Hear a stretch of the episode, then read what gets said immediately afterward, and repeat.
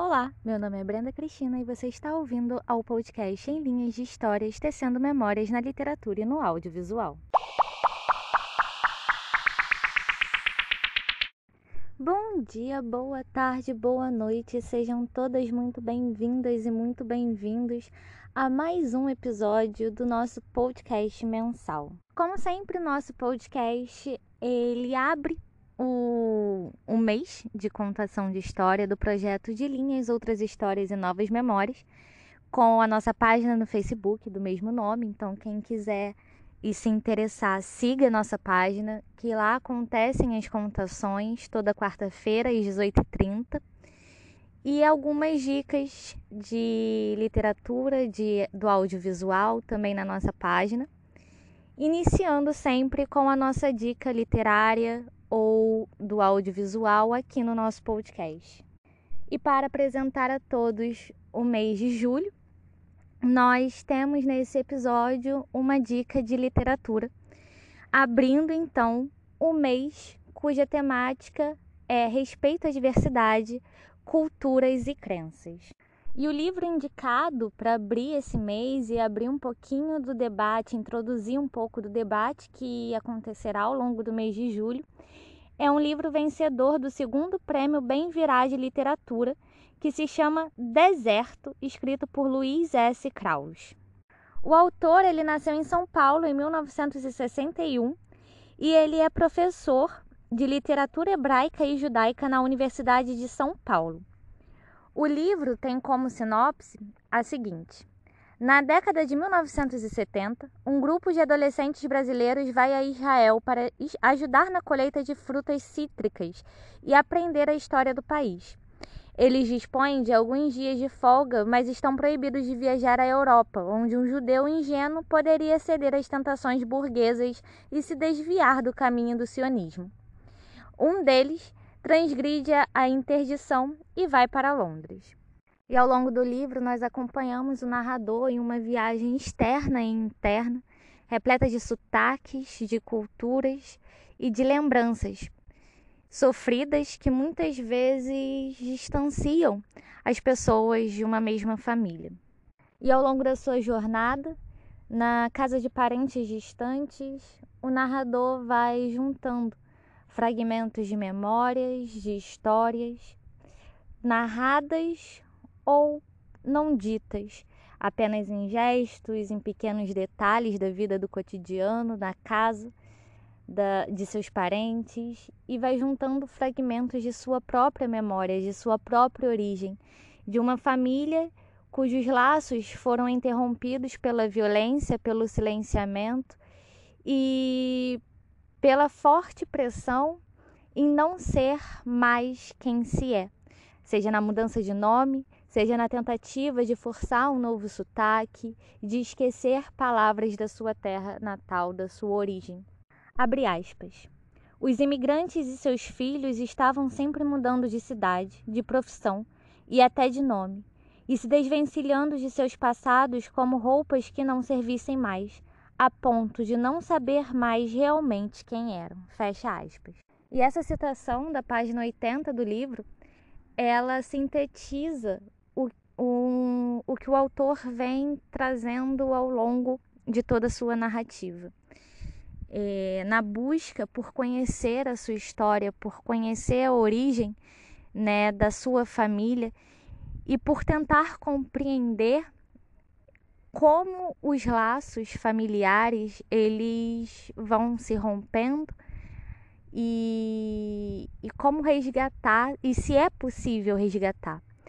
E ao longo de toda essa autodescoberta, que é também a descoberta de histórias apagadas e de histórias queimadas de sua família, de, de nomes inventados, de sotaques forçados, para que não se tenha mais a sua própria história, o autor vai tentando descobrir maneiras de reatar ou não esses laços com o passado e até em que ponto é, esse resgate é, ele é necessário, de que forma que ele é feito e de todas as dores que esse resgate traz. E o autor, aos poucos, ele vai descobrindo também em si pedacinhos e fragmentos dessa história, de como ele se distanciou da, da própria história da família, embora compartilhe determinados sonhos, é, de que forma que esses sonhos foram construídos nele, através de que discurso? Um discurso de pessoas que foram obrigadas a sair de seu, de seu país, abandonar a sua cultura, abandonar seu próprio nome. E o que que e quais são as consequências, né? E o que que isso traz de peso na vida é, dessas pessoas? De que forma que esses é, novos laços se formam, se constroem? E de que maneira que se pode resgatar, se é que se pode resgatar essa história? Né? O que que essa história ela traz de dor também às pessoas. E ao longo dessa viagem de autoconhecimento, de autorreflexão, a partir da história do outro, a partir da história eh, de seus familiares e fragmentos dessa história, o autor vai compreendendo, o narrador vai compreendendo e nos fazendo compreender também a importância das nossas origens, de reconhecer as nossas origens, mas também refletir: será que de fato nós podemos conhecer por, por completo as nossas origens depois de anos e anos de apagamento? Seja de que forma for, seja de como for, né, através de violências, de opressões, de silenciamentos forçados, de forçar o outro a reescrever, a reeditar a sua memória com outros nomes? Até que ponto nós somos capazes de reconhecer de que história de fato somos feitos, de que história de fatos, de fato nós nascemos.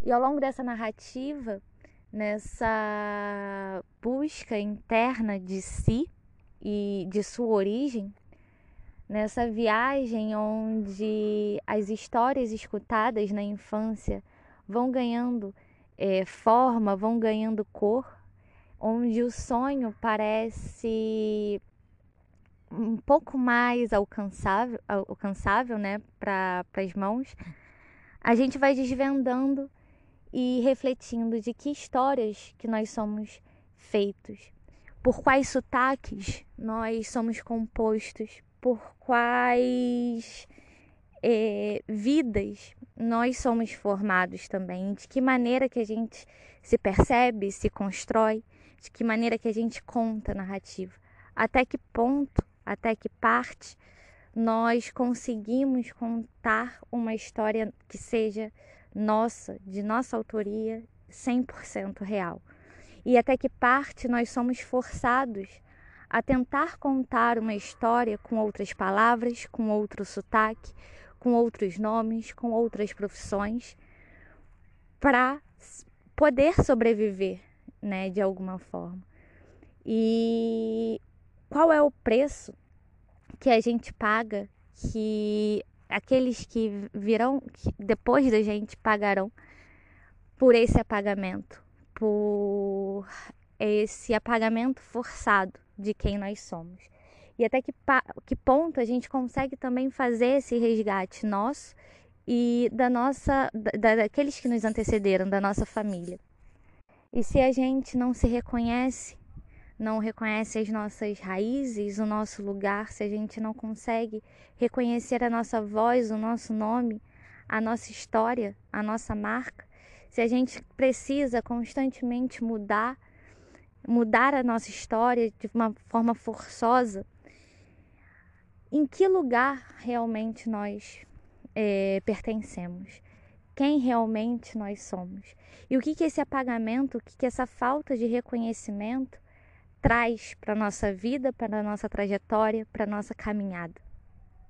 No livro que nós indicamos aqui, nesse podcast, conta a história de uma família que é dividida em várias, com vários sotaques, com histórias reescritas, com memórias que ora se aproximam, ora se afastam, porque contadas por outros sotaques, em outras palavras, de outras perspectivas, mas hoje ainda nós percebemos o silenciamento e o genocídio de muitas e muitas nações, de apagar a sua história, de tomar as suas terras, de matar os seus corpos.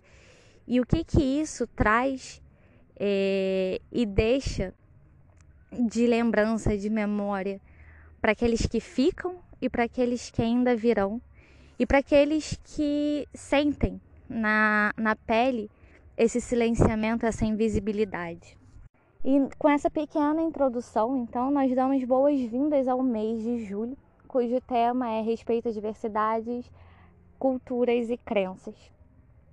Onde toda quarta-feira, às 18h30, na nossa página do Facebook de Linhas, Outras Histórias e Novas Memórias, nós voltamos com as contações nas noites de quarta, cada noite duas contações, para falar um pouco sobre culturas, sobre crenças, sobre a, as formas, sobre os diferentes sotaques, sobre as diferentes histórias que nos moldam, que se misturam à nossa própria e que são brutalmente ao longo dos séculos apagadas, seja na mudança de um nome, seja no diz, obrigar a dizer a sua própria história, obrigar a contar a sua própria história com palavras que não te pertencem, com sotaques que não são seus, e, ou seja, pela expropriação de terra, né? E, enfim.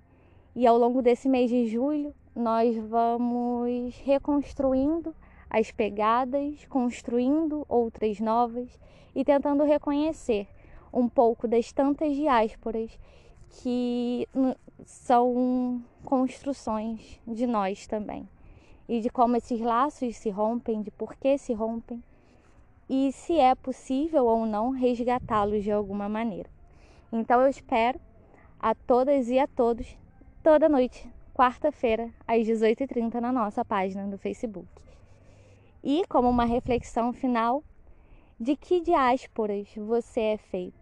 Quais são as histórias que te forjam na sua cultura, na sua crença? De que tantas culturas nós somos moldados? De que culturas nossos olhos são forjados para ver né? A lente dos nossos olhos é forjada para ver o mundo. E quais outras, quais são as nossas contribuições a essas tantas culturas que nos moldam? É isso. Até o próximo podcast no mês que vem com uma nova indicação, um novo tema. Até lá!